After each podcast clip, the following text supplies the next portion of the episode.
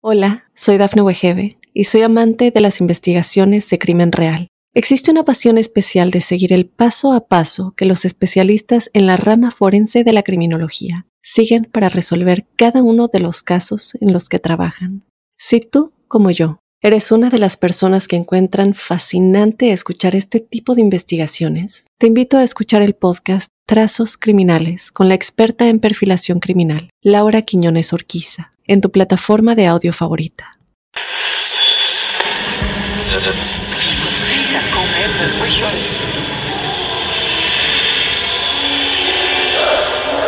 Esa casa está maldita. Hay alguien sentado en mi cama. Algo paranormal estaba pasando. El diablo estaba en mi cuerpo, estaba en mi cuerpo.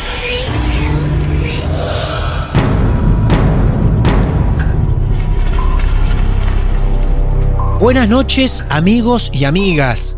Desde Mar del Plata los saludamos al mundo. Otro episodio especial de Martes de Misterio con tres historias. Tres historias antes de dormir porque intuimos que esto lo están escuchando de noche. Mi nombre es Martín Echevarría, arroba Martín de Radio, así me encuentran en las redes sociales. Y también pueden seguir a Martes de Misterio en Instagram, en Facebook, en Twitter, mandarnos un mensaje privado y avisarnos que tienen su historia real para compartir con nosotros. Este es un producto basado en casos reales, como los de esta noche. Tres protagonistas, tres historias que nos van a llevar de campamento en algún momento. También visitaremos una casa de soltero ese lugar tan especial que piensas disfrutar ni bien te independizás de tus padres. Y también andaremos por el mundo de los animales. Atención, fanáticos y fanáticas de los perros. Créanme, tenemos un capítulo muy variado, muy especial. Prepárense porque aquí comienza tres historias antes de dormir en Marte de Misterio.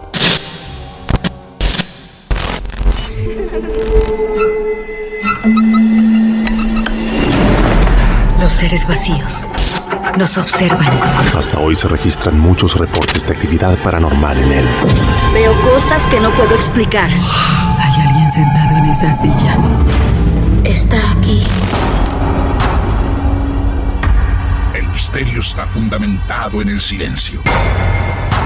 Pero ya es hora de hablarlo entre todos. Esto es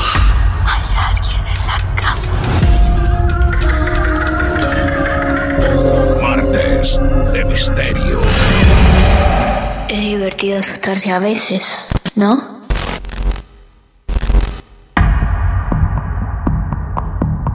Hola Joel querido, bienvenido a Martes de Misterio. ¿Cómo te va Joel? Oh, hola Martín, ¿qué tal? Buenas noches. Bien, bien. Bueno, me alegro. Estamos llamando a qué parte de Buenos Aires. Eh, San Justo, Muy zona bien. oeste de Buenos Aires. Joel, allí está, en San Justo, en Buenos Aires, Argentina, dispuesto a compartir con nosotros su caso real. Joel, ¿cuántos años tenés? Eh, 32. La historia que nos vas a contar, más o menos, arranca a qué edad.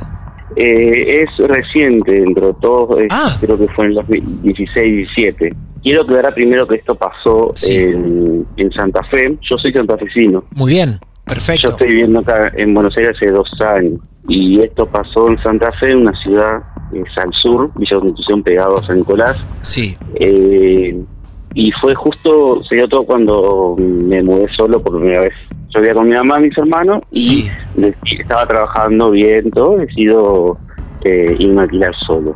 Bueno, atención entonces, decide independizarse de su familia, Joel, Ujú.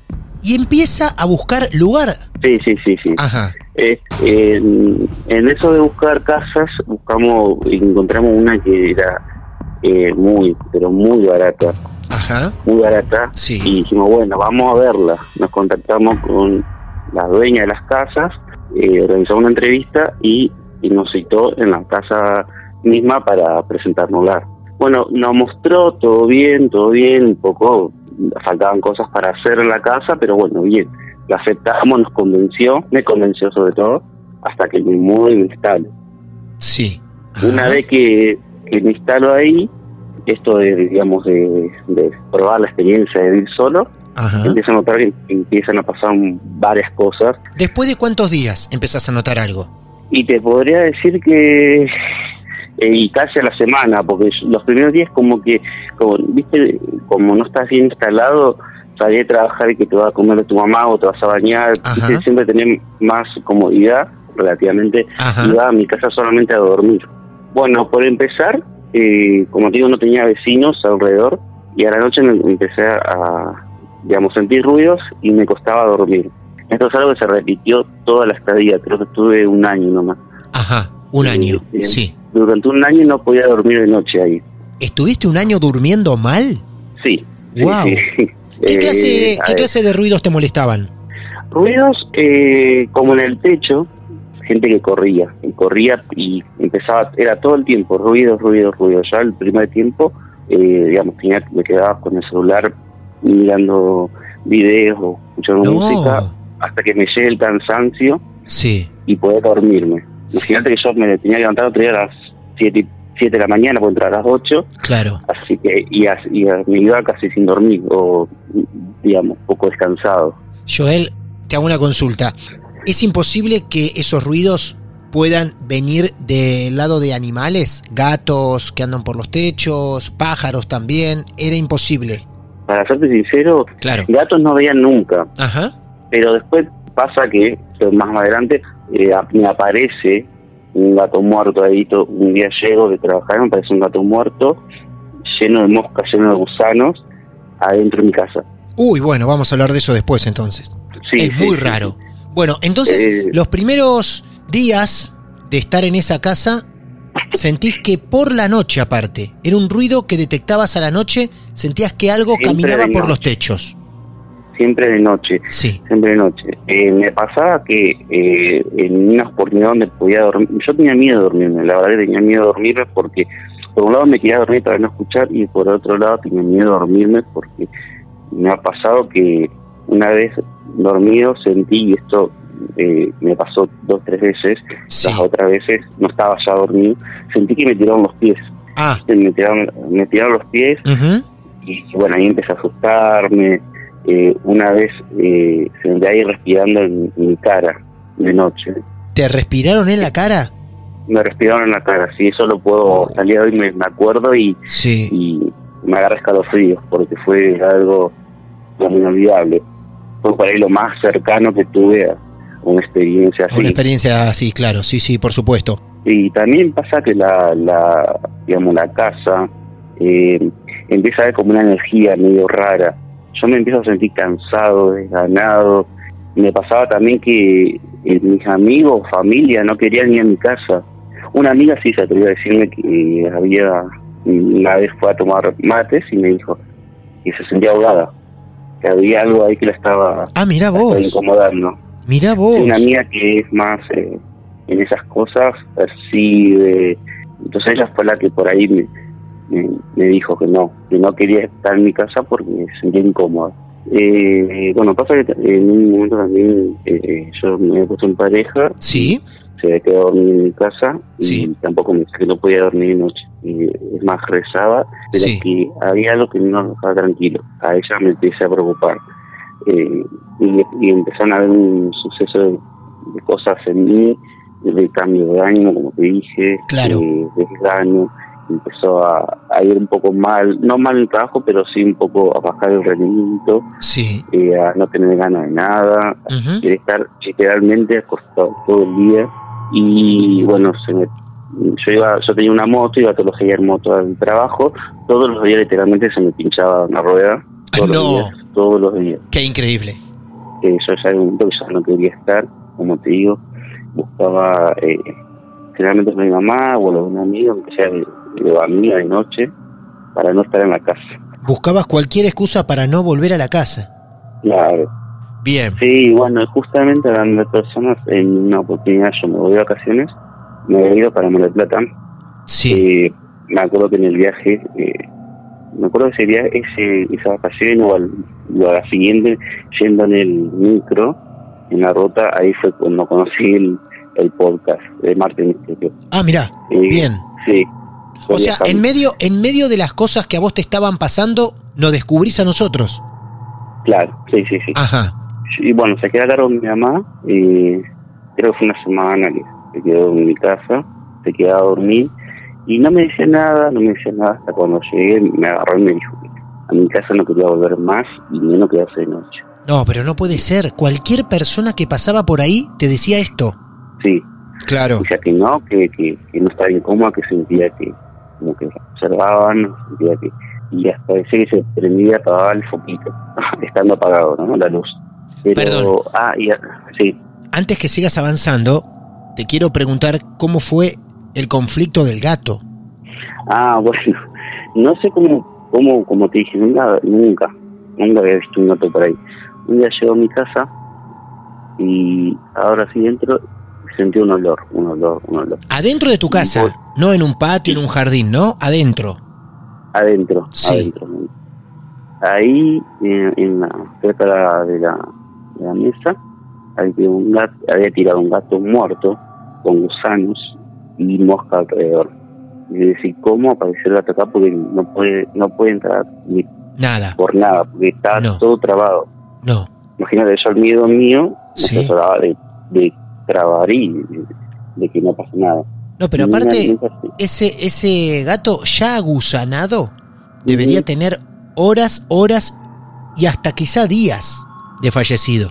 Sí, es, o, o es que pasó todo en ese momento, o no sé, no, yo todavía no puedo encontrar una explicación. Había un detalle que quiero contar ahora que me acuerdo que pasa con esa casa, que después uno hablando o cuando vas contando gente donde está viviendo, cosas así, siempre te dicen, ah, esa casa, dice, la, eh, la gente no dura mucho.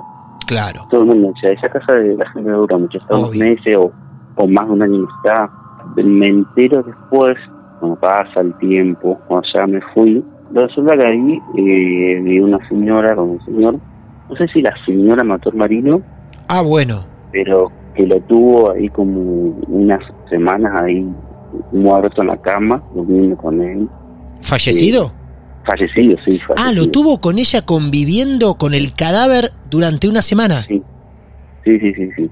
Es más, había salido en el diario supuestamente. Yo nunca me había enterado, pero sí, había pasado Claro. esa historia.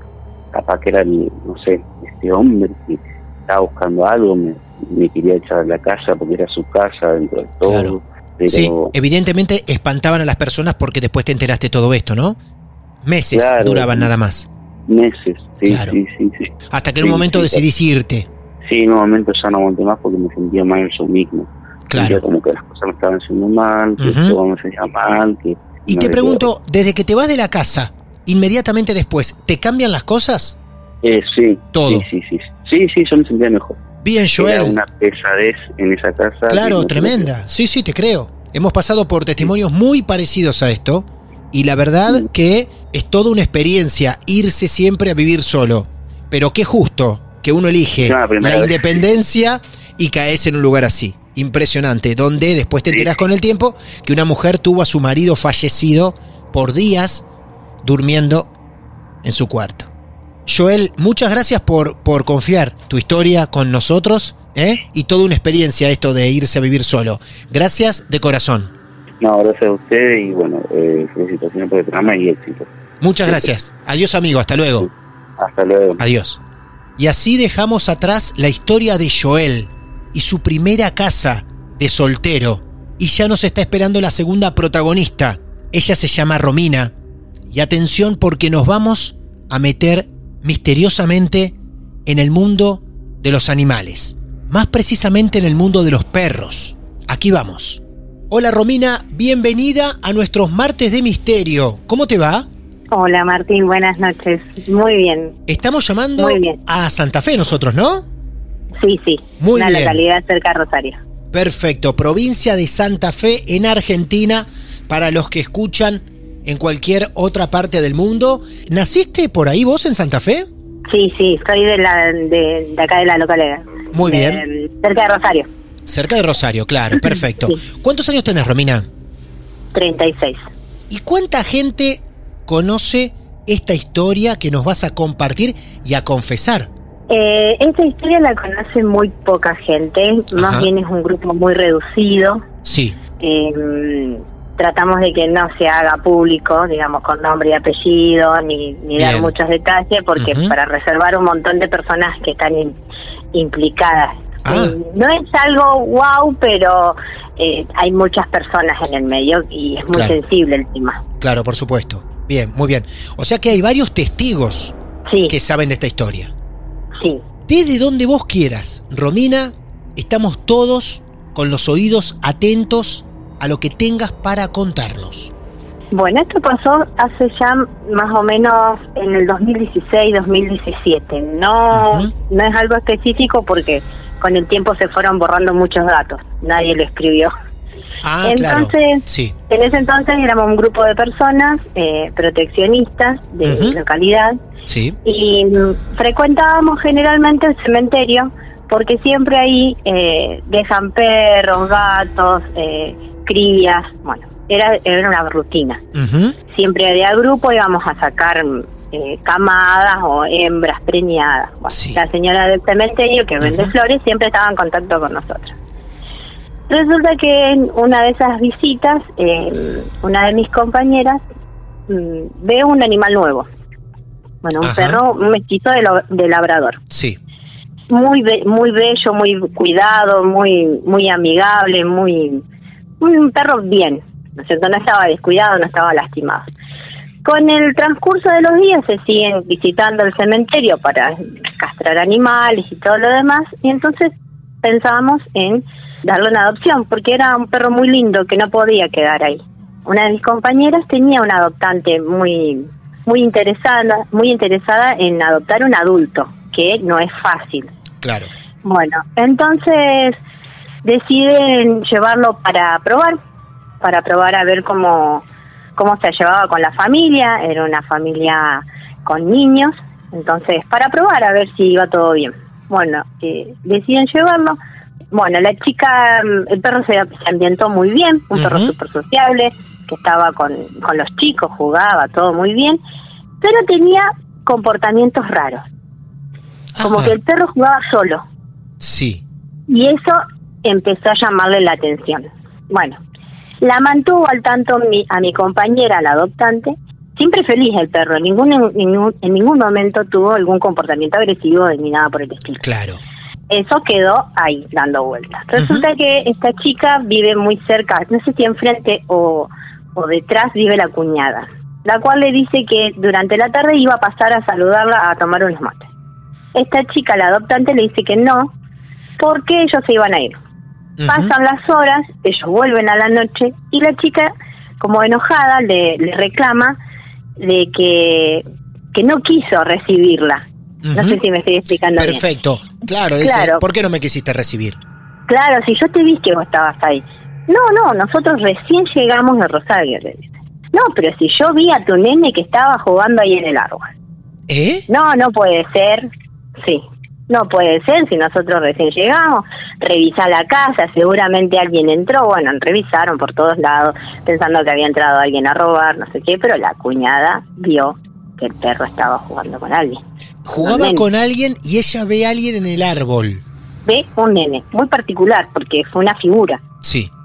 Bueno, pasa el tiempo, pasan los días y resulta que la adoptante una noche, eh, ya era bastante tarde, creo que era algo de las 11, 10, 11 de la noche, la llama desesperada a mi compañera que por favor vaya a sacar el perro de la casa. No. No, no, no, que por no. favor No. lloraba, desesperada, que vaya a buscar el perro a la casa. Que por favor el perro no se podía quedar más. Entonces mi compañera trata de calmarlo y decirle que en ese horario no podía ir a buscar el animal, que ella lo único que podía hacer era al día siguiente retirarlo y llevarlo nuevamente al cementerio, Claro. eh, porque no teníamos lugar de tránsito y porque era de noche también.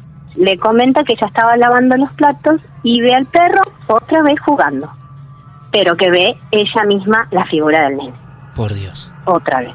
Claro, primero lo veía la cuñada de ella y ahora vez la- lo ve la adoptante. Claro. Bueno, al otro día eh, mi amiga va, retira el animal, le dijo que bueno, que no se preocupara, que, que no iba a volver el perro a la casa, ella estaba muy mal, en shock, y, y ahí quedó lo de la dueña. Lo devuelven al cementerio, pero mis compañeras eh, empiezan a investigar el mismo día, en el mismo momento. Una de ellas empieza a preguntar a ver eh, cuándo apareció el perro, si había venido con la familia y se quedó, si lo tiraron. Bueno, resulta que eh, van a hablar con el sereno del cementerio y les dice que ese perro apareció hacía 15 días en el lugar y estaba en un nicho, dormía en un nicho. Cuando lo van a ver, van a mostrarle el nicho. Era el nicho de un nene que había fallecido y en la foto estaba el nene con el perro. Mi Dios. Sí, fue eh, la verdad que eh, somos varias, pero Wow. lo vivimos muy muy particular junto con nuestra compañera que nos día a día nos pasaba Claro. eh, la información, ¿no? Eh, fue algo muy como en shock. Eh, saber que el perro era de ahí, que el perro había aparecido ahí. Bueno, entonces... En el nicho eh, estaba la foto que los padres seguramente dejaron del Sí. nene con su perro. Sí. El perro desaparece de la casa. Bueno, para, porque a todo esto, una vez que ya saben que el perro es de este chico, empiezan a investigar cuál es la familia. Bueno, se llevan el perro de esa, eso pasó en el mismo día. Se llevan el perro de ahí y se lo llevan a la familia. Se lo devuelven a la familia, claro. Claro, van a charlar con ellos, a ver qué pasa, cómo, sí. cómo- desde qué lado nosotras podemos ayudar. Sí. Bueno, cuando, mm, cuando ellos encuentran la casa, van a hablar, los recibe la hermana eh, de este chico. La hermana les nenito, dice- sí. Claro, del nene fallecido. Entonces les cuenta que el perro desapareció una semana antes de que el nene falleciera. Pero entre medio del lío, de, de la desesperación, de la tristeza, no le llevaron a punta la desaparición del perro. Entonces, eh, contentos que había vuelto el perro, ella les comenta lo que había pasado. Entonces la mamá le comenta que el nene había fallecido de leucemia, que anteriormente había fallecido otro hijo también. Ah, por Dios. Eh, sí, una, una familia muy golpeada. Terrible. Pero eh, fue muy particular lo de lo- la acción del perro, de desaparecer una semana antes y aparecer en el cementerio cuando ya la criatura estaba eso. enterrada. Fueron movimientos muy muy puntuales. El perro desapareció una semana antes y una sema en esa misma semana aparece en el cementerio después cuando ya estaba enterrado. Claro, el perro se va de la casa, no vuelve Ajá. a la casa, sino Claro. que va directo al cementerio. Claro. Para la familia ya había desaparecido. Claro. y bueno, iba a volver en algún momento. Eh, así que bueno, eh, charlamos con ellos y, y dijeron que iban a cuidarlo, que iban a, a recibirlo, porque aparte era algo muy particular. Era Sí. como que el perro, como que el chico, eh, no sé, se manifestaba mediante el perro. Sí. La familia lo tomó como algo muy, muy de adentro. Pero después supimos que le hicieron una misa. Y la verdad que ahí quedó todo, porque no no fuimos a molestar más ni fuimos a saber más nada de él, porque como era algo muy muy puntual. No, aparte si en la tumba del- de, de tu hijo pones una foto del niño con el perro, era porque en vida ese perro para ese niño era todo. Era muy significativo. Era todo el y perro más. del hijo. Sí, Sí. era todo y El más. nene era era fanático de, de Rosario Central y el perro Claro. se llamaba Canalla. Eh, Por favor, así que- ¿ustedes a la familia le llegan a contar también lo que le pasó a la adoptante que vio un niño jugar? Ah, ¿se lo contaron? Sí, mis compañeros se lo cuentan y por eso la familia eh, lo toma como, como si fuera una señal del nene, de, de haber hecho el camino para que el perro vuelva a su casa. Claro. Aparte de los eslabones de esta historia son maravillosos porque arrancamos con eh, la cuñada, ¿no? De la adoptante Claro. que ve un niño en el árbol, la adoptante Sí. viendo conductas raras en el perro, luego ve al niño y al perro jugando adentro de su casa, lo devuelve y toda esta historia además. Sorprendente, muy sentimental también la historia, para alguno que la esté escuchando y pueda llegar a vivir un caso así de cerca, tan duro, para los amantes de los animales, que es precioso esta relación niño y animales, y después, Sí. bueno, todo el hecho esotérico que nos une también en este relato con, con vos, ¿no? No sé si te puedo contar uno más. Claro, por supuesto. esto cierra. Ujú. Eh, dimos en adopción una perra que apareció en la calle, eh, la tuvimos en tratamiento porque estaba enferma, eh, estuvo en tránsito, de un tránsito se fue a un adoptante que estuvo en esa casa un año. Pero como que a lo último la señora la descuidaba, y bueno, la perra volvió otra vez al, al tránsito. En ese periodo aparece la familia de la perra, la reclaman, perfecto, vuelve con su familia, pero la perra se vuelve a escapar. Vuelve otra vez al tránsito. Y así recorre más o menos un año. ¿Iba a distintos adoptantes? Sí. ¿Y siempre se escapaba? Sí, termina, era una perra chiquita, pero súper dócil, cariñosa, eh, compañera, pero de repente la perra se iba. Y no podíamos entender. Estuvimos un año entero dando vueltas con la perra. Eh, la perra súper buena onda y la gente que la agarraba, que, que ya la, ya sabían que estaba en, la, en, en Facebook dando vueltas, la tenían, se volvía a escapar, volvía a enganchar un adoptante, se volvía a escapar, hasta que un día nos recomendaron hacerle una lectura. ¿Eh? Hay una chica en Rosario que se encarga de hacer lectura a los animales. No, no, esto no lo puedo creer, es impresionante. Lectura a los animales. Sí, habíamos escuchado de varios casos. La cosa es que esta chica eh, hace una lectura a, a esta perra, pero para, para, para, para, para. Ahora me contás el final que todos vamos a esperar. Pero aguardame un segundo. ¿Cómo es el procedimiento de la lectura? Nosotras le damos eh, una foto, Sí. pero ni siquiera la conocemos a la chica. Hacemos Ah, mira. todo esto por, por tel- vía telefónica. Sí. Eh, entonces le damos el tele- eh, la foto a- con- del animal, le contamos más o menos cómo- qué es lo que está pasando, pero muy sutil también, nada de, de profundizar el tema. En ese lapso pasan unos días y ella le hace la lectura. Y nos indica que la perra es muy buena, pero que ha recibido, ha absorbido, ¿cómo te puedo decir? Un trabajo que le hicieron a su familia de inicio. A sus primeros malo. dueños. Sí, a sus primeros dueños. Sí. Por eso la perra siente en un momento que se tiene que ir, porque lo que tiene es malo. Bueno, era creer o reventar, Claro. ¿viste? Los animales que han pasado por el mundo de Marte de Misterio y que han contado sus protagonistas sabemos que son muy receptivos a cosas que nosotros no vemos. Eso mismo. Entonces, eh, había absorbido este trabajo que le hicieron a la familia y por eso la perra no se podía quedar en ningún lado. La chica nos recomienda hacer un como un ritual, eh, protegerla a la perra con una piedra, con una turmalina, hacerle una limpieza y, ahora es creer o reventar, la perra nunca más se movió de la casa del adoptante de ahora. Maravilloso, pobre animal debe estar descansando realmente ahora. Sí, es lo que creemos, es, la- es lo que buscábamos, darle una un descanso, Claro. un descanso de tanto de tanta carga que tenía. Los amantes de los perros de cualquier parte del mundo deben estar empachados con este hermoso capítulo que nos has contado. Primero de la relación eterna entre un niño y su perro. Y ahora esto que me acabas de contar de limpieza para perros. Enérgica. Increíble. Bueno, Romina, muchas gracias realmente por No. contarnos este caso, por traer animales a nuestro universo y sobre todo esta historia maravillosa, ¿eh? Bueno, gracias a vos, Martín. Eh, la verdad que es un programa eh, muy atrapante. Eh, allá hace un año que lo escucho y Guau. me los comí entero los podcasts. Mira qué bien. Y bueno, y así el boca a boca voy, voy sumando gente. Vamos todavía. Muchas gracias a vos, a tu familia y a todos los que trabajan con, con ustedes y hacen estos verdaderos actos de amor para con los animales, ¿eh? No, por favor, gracias a vos, Martín. Un gusto enorme. Adiós, muchas gracias. Saludos. Adiós. Chao, hasta luego. Encantadora la historia de Romina, sus perros, sus cuidados y esos amos para siempre, compañeros más allá de la vida y de la muerte. Para el tercer encuentro de este episodio vamos a recibir a Ariel, que nos va a meter en el mundo de los campamentos. Pasaron muchos chicos a su cuidado. Es por eso que tiene un par de experiencias para compartir con nosotros. Y así lo recibimos. Hola Ariel, bienvenido. ¿Cómo te va? Buenas noches, Martín, ¿cómo andas? ¿Todo tranquilo? Bien, muy bien, muy bien. Estamos Bien. llamando a qué lugar de Buenos Aires, Ariel. A Moreno. Muy La bien. ciudad de Moreno.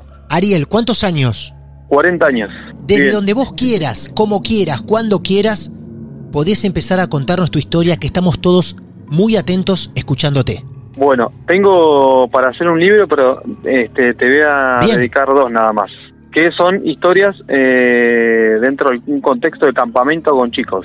¿sí? Ah, bueno. Así que de alguna manera vamos a poner nombres, si se quiere, ojalá que estén escuchando, Sí. se van a acordar. Ajá. Si no, este, vamos a recordar, ¿sí? Bueno, a ver. Sí. Bueno, la primera es eh, acá en, en el parque que te digo, el parque Los Robles. Sí. Sí. Te contextualizo, es un parque, es una reserva municipal de unas mil hectáreas, con algunos sectores muy de monte, digamos, este, y otras con más, más abierto, con un quincho, ¿sí? Y justamente en, en uno de los quinchos estábamos de campamento con alrededor de unos 20, 30 chicos y chicas Ajá. Y eh, uno de los protagonistas estaba de cocinero en el quincho, ¿sí? Sí. Entonces, bueno, imagínate a la noche eh, cenando y uno de los chicos nos, nos comenta que escuchaba como que alguien se movía este, de espaldas a él, que hay unos, está en la parte de monte, ¿no? De unos arbustos. Bien. Nosotros pensando que podría ser gente de afuera, ¿viste? Porque ahí no, no a mucha distancia de donde estábamos está la avenida que vos entras al parque eh, y se movía, ¿no? Había movimiento, este, se movían las hojas, qué sé yo. Estamos hablando de chicos de qué edad más o menos. Y entre 10 Ah. y 14 años. Bien, está muy bueno, bien. entonces yo estaba con uno de mis hermanos, digamos, a cargo del grupo, y otra persona que a la que vamos a poner el nombre de Gaucho, porque tiene- tenía toda esta cuestión de, del campo, ha trabajado en el campo, y debido a su experiencia en el campo, fue con nosotros a darnos una mano en la parte de la cocina. ¿sí? Ajá, muy bien. Entonces él cocinando en el quincho, este, le comentamos, ¿no? Que había una situación, este, que, que se movían las hojas, podía hacer cualquier cosa. Entonces, bueno, él, este, valientemente deja, deja que, este, yo me encargo. Entonces agarra su linterna, sí, y él se dirige, imagínate un tipo un metro noventa, ¿no? Todo ahí, una, una cuestión ahí que, este, nos daba miedo, digamos, y se manda al monte, sí, nos daba cierta seguridad porque de alguna manera era un tipo grandote. ¿no? Claro. ¿Era imposible Bueno, al- pensar que eran animales? No hay mucho en la reserva, no hay mucho mucha variedad, por lo Sí. al menos en esa época, eh, pero podía ser un zorrito, podía Ah. ser este, algún perro que andaba dando vuelta. Claro, claro. Pero nosotros imaginamos que podía ser una persona ajena al campamento. Fueron con esa precaución, digamos, pensaban Claro. eso. Eh, Él fue solo con esa precaución porque ya ti- tiene como cierta experiencia en el campo, tuvo en una fuerza de seguridad, así que fue como predispuesto. Entonces, bueno, él se manda, ¿no? En el monte, nosotros seguimos con la actividad con, con los chicos, bueno, llegó el momento de lavar los platos, qué sé yo, bueno, 15 minutos, 20 minutos aparece el gaucho, pálido. No. Imagínate un tipo de un metro noventa, Sí. eh, corpulento, digamos, Sí. pálido y temblando. Y se manda de cabeza al quincho. Yo lo, lo miro a uno de mis hermanos y decimos, bueno, si este tiene miedo, estamos en el Algo, horno. algo pasó, claro. Bueno, y, y una persona eh, pálida, temble, temblaba las manos, ¿viste? Bueno, se prende un cigarrillo, se lo fuma de una, dice tú una cosa y dijimos, nosotros tratamos de calmarlo porque decíamos, si este está nervioso, se calma más o menos, le da un vaso de agua, el tipo ahí te, tembleque todavía. Cuando, la primera palabra que larga lo vi, lo vi, lo vi, lo vi, lo vi, dijimos, bueno. Entonces dice que él eh, le lo apunta con la linterna, nos comenta que se pone algo de pie, mucho más grande que él, con los ojos rojos. Y él no, no, no, podía alumbrar, este no, no, reaccionaba, ¿viste? Y bueno, dice que se pone de pie, una figura como humana, peluda, y empieza a repetir el yaguaperro. El yaguaperro, el yaguaperro. ¿El qué, perdón? yaguaperro. El yaguaperro. Yagua perro. Sí. Yaguaperro, nunca lo habíamos escuchado, ¿viste? Ajá. Que bueno, tenía una figura humana, peluda, digamos, y que bueno, cuando él lo alumbra con la linterna, desaparece el tipo y se va. Así. ¿A cuántos metros lo, lo tuvo más o menos, les dijo? No, eh, dos metros. Ah, muy cerca. que- muy cerca, muy cerca. Muy sí, sí, sí, cerca. Sí, sí, sí, muy cerca. Sí. O sea, bueno, después hablando con los guardaparques nos dijo que sí, que posiblemente había han, han tenido algunas, digamos, como presencia dentro del parque, ajenas al parque, porque eh, había habido un museo antes con algunos restos humanos, sí, de, de pueblo originario, y que posiblemente ellos suponen que puede, que tiene una relación directa Con eso. con ah, eso, mira vos. ¿sí? Así que bueno, después, después de un rato este, se calma, ¿viste? Y nos calmamos nosotros, pues. Pero bueno, nos quedó esta cuestión de, de- del yaguaperro y de alguna manera la confirmación de los guardaparques, ¿viste? Por supuesto. que por- ¿Escucharon algo los chicos de esto? No, los no, niños no. no. No, tratamos, tratamos- Imagínate cómo los tenés, ¿no? Lo que ustedes podían ver en el rostro de esta persona era su tono pálido, algo con lo que no, no, no, no se puede actuar, no se puede inventar, ¿no? La palidez no, no, porque... del rostro. Sí, la voz quebrada, le temblaba. Sí. Aparte un tipo, o sea, que no daba Claro. la sensación de, de tener miedo ante estas cosas. Y bueno, por un tiempo nos fuimos al campamento, así que Hicieron por lo menos bien. del lugar. El Yagua Perro. Sí, sí, sí, el Yagua Mirá lo que conocimos hoy aquí. Bien. Exactamente. Y la segunda también tiene que ver con cuestiones de campamento, pero ya más que yo todavía no puedo lograr una explicación. ¿Esto que nos vas a contar fue antes o después? Esto fue mucho tiempo después. Mucho tiempo después. En Bien. otro lugar, en Ajá. un lugar que es en una ciudad que se llama Mechita, que es una ciudad ferroviaria, también de campamento. Y bueno, más o menos te, te doy el contexto. Estábamos Sí. en el campamento, nosotros, eh, frente del camping hay una escuelita, que la escuela ahí del pueblo, donde por si llueve tenemos que mudarnos a la escuela. O sea, va todo el grupo eh, a dormir a la escuela. Entonces, una de las noches, el grupo de chicos más grandes, entre 16 y 17 años, se va a dormir a un salón. Viste que eran tres nada más, entonces, bueno, los pusimos a dormir en el salón solos. Una de las noches, yo para hacerle una broma, voy con la linterna y encuentro a uno de los chicos leyendo en plena oscuridad. Ajá. Así como me escuchaba, leyendo, o sea, no se veía ni la más. Yo prendo la linterna, voy a hacer un chiste nomás. Sí. Leyendo en la oscuridad. O sea, Sí. ¿viste esa oscuridad que no te ve la mano? Bueno, él estaba leyendo ahí. ¿Qué sé yo? Lo que pasa, digo, debe ser este. Capaz que entraba una luz o algo, bueno, apago la luz. ¿Viste? Vuelvo a prender la luz y este pibe estaba acostado. Esto en un intervalo de, no sé, dos minutos. ¿Viste? Ajá. Pero no, no, no, no me llamó la atención porque dije, qué sé yo, bueno, pasó. Cuando prendes la luz y lo ves leer, ¿él te mira, dice algo, hace algo? No, nada. nada. Él estaba leyendo nomás. Nada. Seguía, no le quitaba los ojos al libro. Exactamente. Claro. Pasa la noche, al otro día se levantan, se despiertan do- dos de los chicos que quedaban y se van a lavar las caras, ¿viste? Se, se le van a lavar las caras, los dientes, a un, a un bañito que estaba a unos 20 metros de donde estaban durmiendo, Sí. ¿Viste? Entonces cuando vuelven, vuelven eh, eh, muy este, emocionados, llorando desconsoladamente. Entonces le digo, ¿qué les pasó? Porque digo, chicos grandes, ¿viste? Y me decían, el colo, el colo, el colo, el colo. ¿El colo? El colo, el colo es este muchacho que, Ah. este, que- estaba durmiendo Claro. la noche anterior. Ah, bien, ¿Viste? perfecto. Y le digo, "Co- el colo, el colo no fue con ustedes. No, no, dice, no se levantó con nosotros. Eh, nosotros nos, nos levantamos, agarramos las cosas para higienizarnos y fuimos al baño sin el colo. Bueno, ¿quién estaba en el baño? El, El colo. El colo. Entonces, reacciono cuando lo voy a buscar, eh, el pibe estaba durmiendo. Así como lo escuchás. Estaba durmiendo ¿no? en ese lugar donde yo la noche anterior lo, lo había alumbrado con la ventana. Y eso ni, ter- ni terminé, ¿eh? Sí. ni terminé. Al siguiente día, yo ya me había quedado con esto, con una especie de preocupación, porque no, no son cosas comunes que pasan en los campamentos. No, claro. Sí. Al, siguiente, al día siguiente se van de caminata a unos kilómetros de donde estaba, digamos, la, la pileta. Como para que ubiques, volvimos al lugar de campamento donde estaba la pileta. Un grupo se va de caminata y el otro grupo me quedo yo a cuidarlos. ¿sí? Dentro del grupo que se va, se van los más grandes, entre ellos este chico. En un momento, habrán pasado, no sé, dos horas por lo menos, se vuelve el colo hacia el camping, ¿viste? Y yo le digo, mira, no, no, que no, no podés este, Sí. andar solo, ¿viste? Con un montón de cuestiones, ¿no? No, me dice, me volví porque me dio mucho calor, y este, los dejé al otro chico caminando y yo me volví. Bueno, le digo, vamos a una cosa, ya que te estás acá, metete a la pileta con el resto del grupo y nada, quédate, esperá a, tu, a tus compañeros. Bueno, bueno, entonces veo cómo se mete a la pileta, yo. Bueno, yo después me retiro de la pileta porque no tenía que hacer otras cosas. Llega el grupo que vine de caminata. ¿Quién es el primero que llega del grupo de caminata? No, no puede ser. No, no puede ser. Te lo juro. El lo juro. colo. Este, este pibe. Pero había Seco, un no. desdoblamiento de, de No su sé. persona. No sé, Martín, lo que. No, no, sé. Yo después hablé con la madre. No. Le, le ¿Pero le contaste, le contaste lo que Le- te pasó? Sí, sí, le dije que había como una cuestión ahí que, que, que- no no dije desdoblamiento ni agujero No, no, no, no, no, no. negro ni, ni Sí. ni túnel del tiempo nada Y me dice, sí, eran algunas cositas con el sueño, pero no, nada más.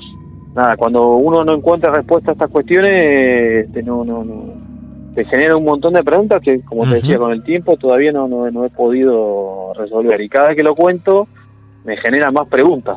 Claro, y la que vas a generar en la gente que esté escuchando estos, estos momentos con los que te estás luciendo, no tanto con el primer yaguaperro que apareció, que intuyo más de, de uno, una, estarán googleando imágenes de lo que puede ser un yaguaperro. Pero es increíble lo de lo del colo. Qué bárbaro, ¿eh? Qué bárbaro, qué hermoso. Bueno, Ariel, gracias por traernos estas encantadoras, divertidas también y sorprendentes historias de campamentos que tanto nos atrapan, ¿eh? Bueno, a vos, Martín, muchas gracias. Adiós. Dale, abrazo para todos. Hasta luego. Hasta luego. Y así, amigos y amigas, completamos tres protagonistas en un mismo episodio, en otro más, de Martes de Misterio. Recuerden que si ustedes quieren compartir su caso real con nosotros, pueden hacerlo desde distintas partes del mundo. Llegamos a donde estén ustedes con sus historias. Nos buscan en redes sociales, nos mandan un mensaje privado y nos alertan que también quieren ser protagonistas de nuestros encuentros. Mi nombre es Martín Echevarría y seguramente los estaré saludando en el próximo episodio de Martes de Misterio. Muchas gracias. Esto es